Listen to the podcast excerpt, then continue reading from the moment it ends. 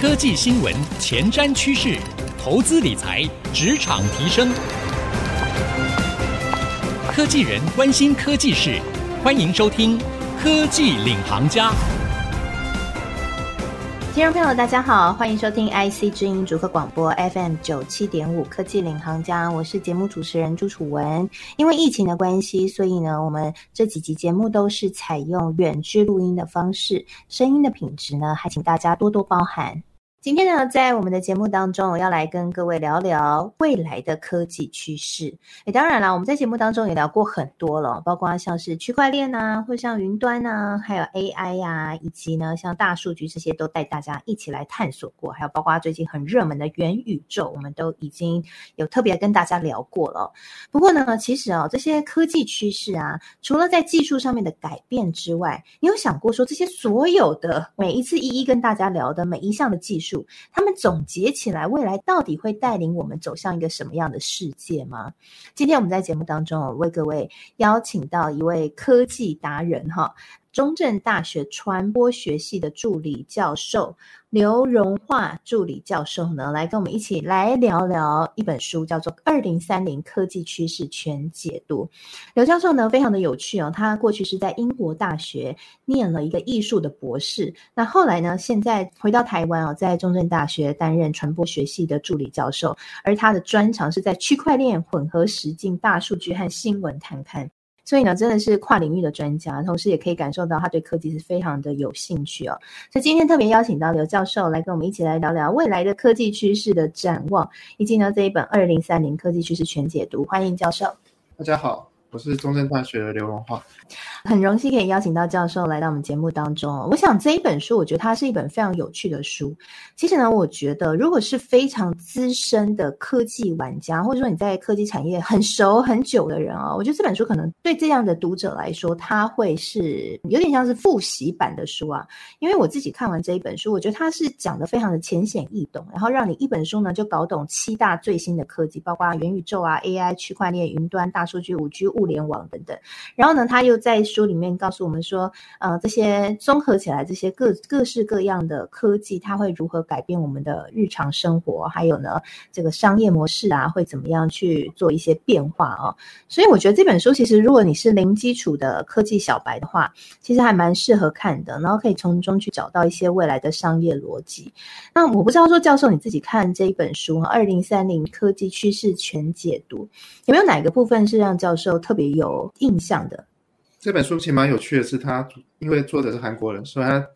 讲的很多例子其实来自韩国的例子。对，比如说像前面讲到宅配人民族，就讲到说订阅制，然后也讲到线上以及线跟线下之间的互动。那我觉得最有趣的部分，其实是他讲到元宇宙部分，因为当中在元宇宙的时候，他举了一个韩国游戏的例子，因为我就把它下载下来，然后试着去玩过，它叫赛沃，在赛沃的里面，它其实有点像是。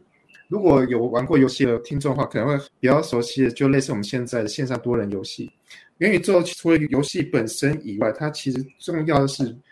它结合了区块链，它也结合了 AI 人工智慧，然后它也结合了订阅制。比如说现在最红的，应该说现在比较成熟的元宇宙的环境，像是 Facebook 的 Horizon World，然后以及像是 Sandbox，以及像是 Decentraland。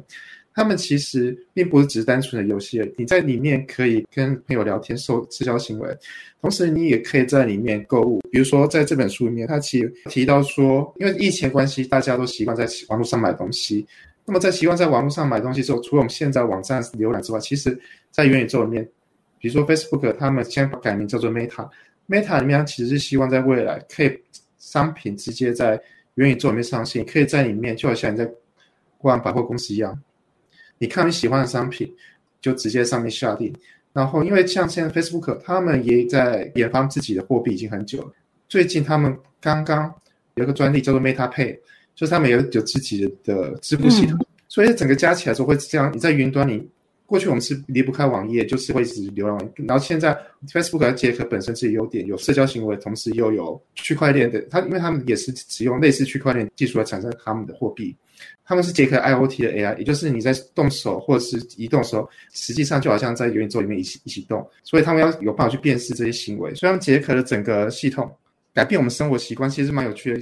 所以我对当中的元宇宙其实特别感兴趣的。其实元宇宙啊，在近年来可以说是非常的风风火火。从这个脸书呢改名叫 Meta 之后，宣布要进军元宇宙这块领域之后，其实相关的一些探讨就非常的多。那我自己对于元宇宙的观察是，我觉得有两个方面。一个方面，因为很多人都在讨论说元宇宙是不是就线上游戏？那其实刚刚教授也自己实际下载一些游戏下来去体验了嘛。但我自己看到就是说，其实它跟线上游戏的差异点。还是在于说，第一，他在上面不只是在玩而已，他可能除了我们一般的游戏啊、社交之外，以后我们会在上面有更多的呃社会或政治的活动，哈。然后另外一个我自己看到我觉得蛮有趣的地方是说，像现在我们在 Web 二点零的时代，一切都是平面的嘛，强调的是互动嘛，我们就是看着荧幕，然后跟它做一个互动。但是在 Web 三点零的时代，一切都会变成立体化，就好像我们这个虚实的界限会更加的不分了，就是运用 XR 这样的一个技术，变成是说我们在实体的世界里面，就像我们在玩宝可梦一样，可能就有个 AR 哈。在我们的实体世界里面，就会出现一个虚拟的影像。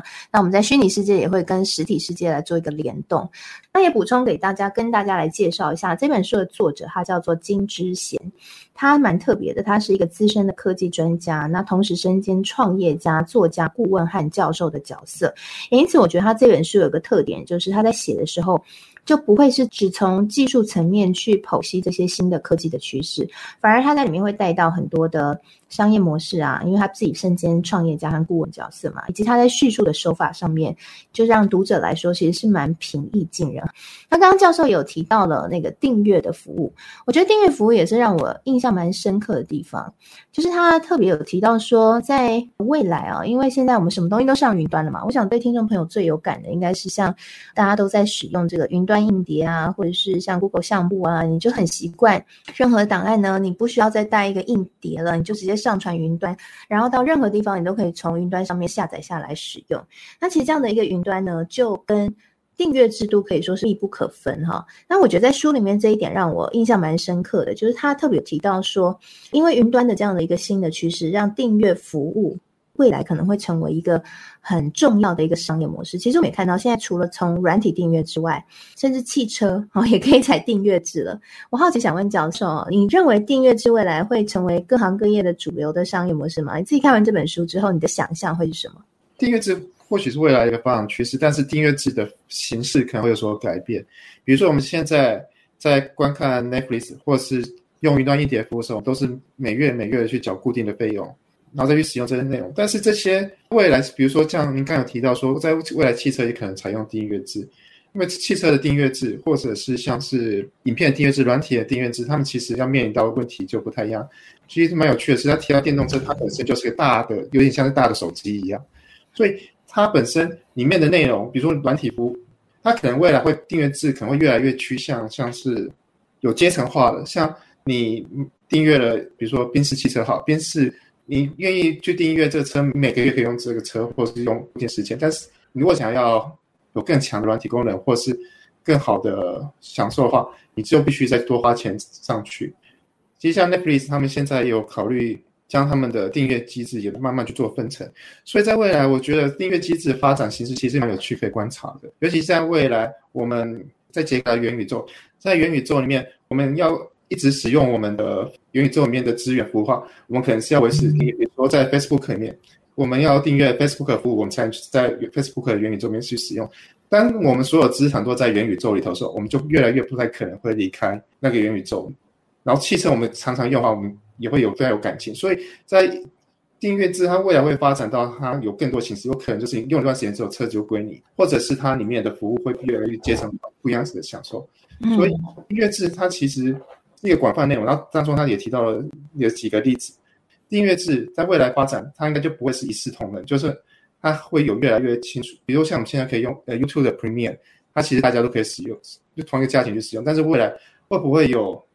更细致的区分？我觉得会是一个值得思考的部分。尤其是当所有的资料都在这订阅制里头的话，资料越多，我们越来越离，越来越舍不得我们资料化。当我们不在订阅的时候，我们是不是有一个方法可以让我们原本在订阅制里面所拥有的东西，它可以在直接购买买断，或是有其他的转化方，比如说从 YouTube 转到转到 Spotify 或转到 Netflix 的这样的变化，我觉得在未来其实也蛮值得观察的。我觉得教授刚刚讲的很好，就是在订阅制的部分，其实未来有可能会出现更多的分层哦。因为其实说真的啦，这个分层才能够满足更多不同客户的需求嘛，那也可以为企业主带来更多的利润。所以其实是一个在逻辑上面来看，一个蛮合理的一个未来的商业趋势的展现哦。其实科技一直都是一个迷人又危险的 玩意儿。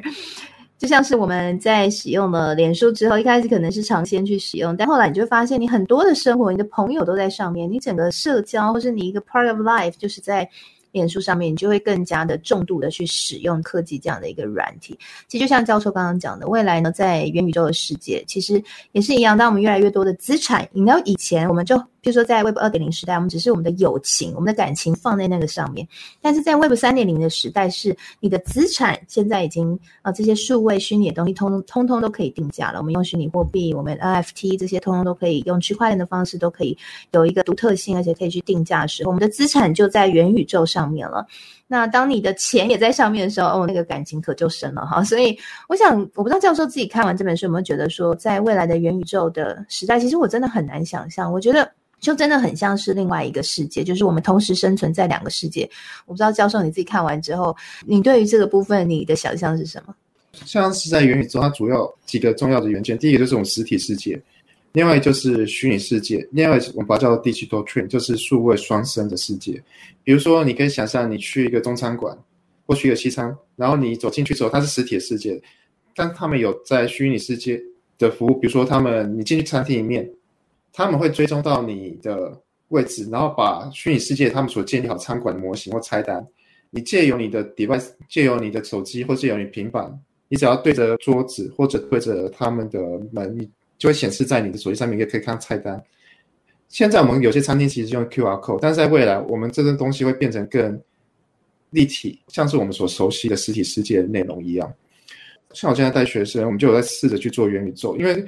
元宇宙包含了你要用区块链做货币机货币机制，然后同时又要有 VR、AR 的，以及同时要有可以去解渴 Web 二点零的那些，比如说内容数位内容，数位内容也是在元宇宙一个一个元件之一。所以我把这些东西都结合在一起之后，我让学员去做一个新闻发布系统，在新闻发布系统里面，比如说你现在想要去知道前面的药局有没有快筛剂，你只要把你手机拿出来，然后他会知道你现在位置在哪里，然后把。那个药局的元宇宙模型叫出来，那在元宇宙模型就可以看旁边显示说，这个药就好像宝可梦一样，会在旁边显示说是药局还是多少快筛剂。现在试着让学生慢慢去体验这个感觉。过去或许已经有 VR、AR 这样的的创作，但是现在让学生已经加入到区块链，他们可以将一些额外资讯，比如说有人有人提供额外资讯说哪个药局还有哈，那你就可以取得用区块链，他会把这资讯放到网络上面，然后买到区块链里头。然后，如果想要取得这个资讯啊，就必须付钱给他买这个资讯，或者是有提供其他有价值资讯，可以。我们现在资讯可能是免费，但是在未来的资讯可能是有价值，然后大家可以去用元宇宙的区块链去摸索。所以，我觉得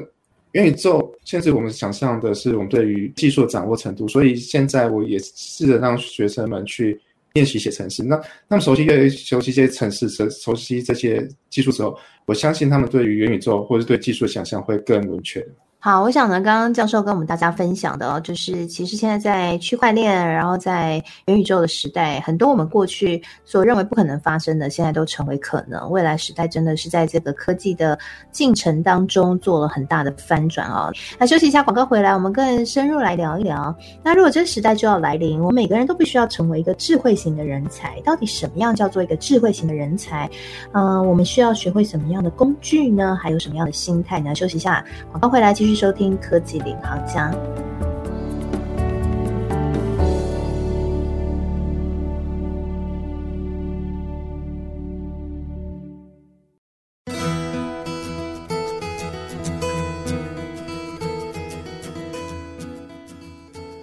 欢迎回到科技领航家，我是节目主持人朱楚文。今天在上半集节目，我们邀请到了刘荣华教授呢，一起来跟我们。来聊聊《二零三零科技趋势全解读》这一本书哦，我想请教一下刘教授哈，在书里面呢，其实有特别提到这个智慧型人才的重要性。在书中的定义是说，智慧型人才是懂得运用智慧型工具产生高生产力的人才。那我好奇教授，你认为智慧型人才需要具备哪些能力呢？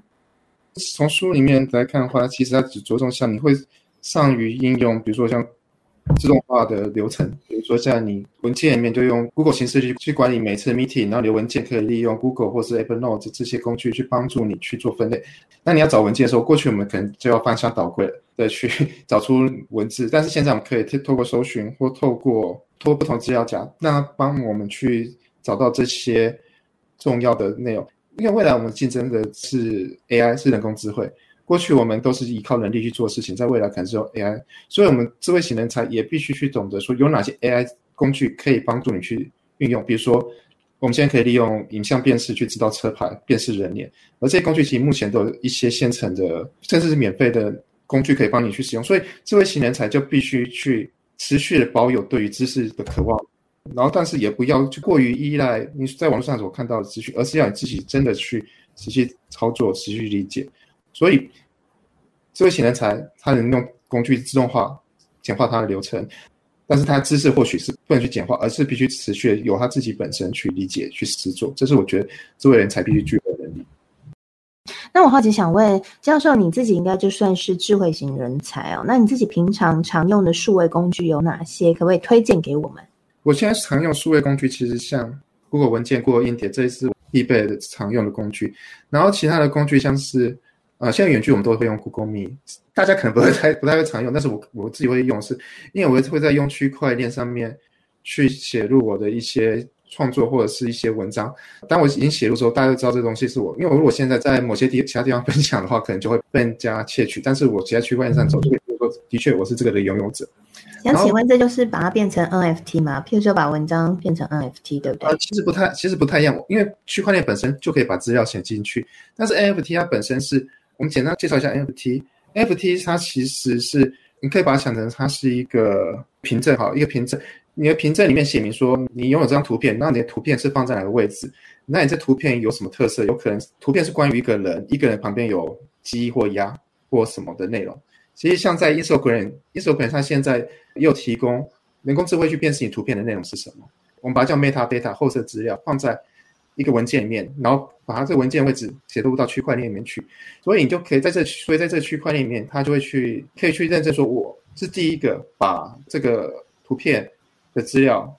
写进去的，所以我是第一个拥有者。但是其实 FT 它还是有一些缺点，这张图片如果别人都知道你的图片放在哪里的话，它还是有办法去盗取。所以我们 FT 还是在一个草创初期，目前还没有很完善，但是在未来，我们可以期待它除了作为凭证之外，或许真的有办法作为一个数位储存空间去达到。我们可以放有价值的东西，不会被它窃取。但是目前其实 NFT 还是很容易有其他问题在，他只能跟我们说你是这个 NFT 的购买者，但是他没办法保护你的 NFT 数位内容不让它取走。是，了解了解。那除了刚刚提到的 Google Meet 啊，还有像区块链啊，我觉得区块链现在对一般人来说可能比较难去应用吧，因为这个技术门槛还是相对比较高。所以如果说要像教授这样用区块链去储存自己的文章啊，或者是一些作品，对于一般人来说，是不是真的是目前比较遥不可及一点？那有没有其他一些你觉得一定要使用的必备的一些？像我自己看，最近大家讨论度很高的，譬如说像 Notion。那或者是像一些比较基础的哦，像是 Google 的云端硬碟啊，然后 Text 啊这相关的一些工具要会使用，这是最基本的。有一个东西，它有类似叫名字叫做 IPFS，它其实就是类似区块链，它它是可以利用拖拉放的方式把档案储存上去，然后把它记录下来，所以它其实很方便于便于使用。不过它的速度比较慢，所以大家可能不会去使用。它叫 IPFS，就是星际。档案储存系统，这是其中一个。另外一个我们在常常使用，其实叫做 Power BI，它是一个商业资讯视觉化的工具。它虽然定义是商业视觉化，但是其它可以帮助我们去，比如说我们有些资料，然后我们把它喂入进去之后，它就可以分析我们现在的，比如说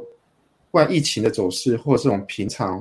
自己工作效率，或者是在读书的时候我们的工作进度是不是 OK？然后另外还有一个叫做 Slack，Slack 可以帮助我们去彼此共同工作协助。可以分很多频道，然后大家可以在频道里聊天。另外叫做 Trello，Trello 是可以帮助你去管理你的 schedule，你可以把你的工作安排给不同人，让让大家去安排他的行程，然后也可以追踪到谁的工作还没有完成，因为把当成你的 To Do List 来使用。所以有 Trello、Slack，还有像是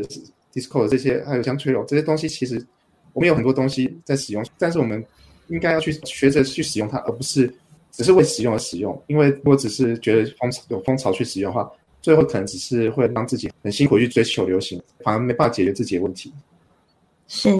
好，今天非常谢谢教授来跟我们介绍这一本书，一起来聊聊书中的一些观点。我想通过刚刚教授和楚文的讨论呢，我想大家应该可以掌握到，其实区块链真的是未来前进元宇宙一个非常重要的一个科技的元素啊。那所以大家现在不论是在科技业的负责什么样的一个科技技术哦，其实区块链还是多多少少来花点心思来了解，对于掌握未来科技趋势呢，真的会是大有助益哦。那非常谢谢教授今天的分享，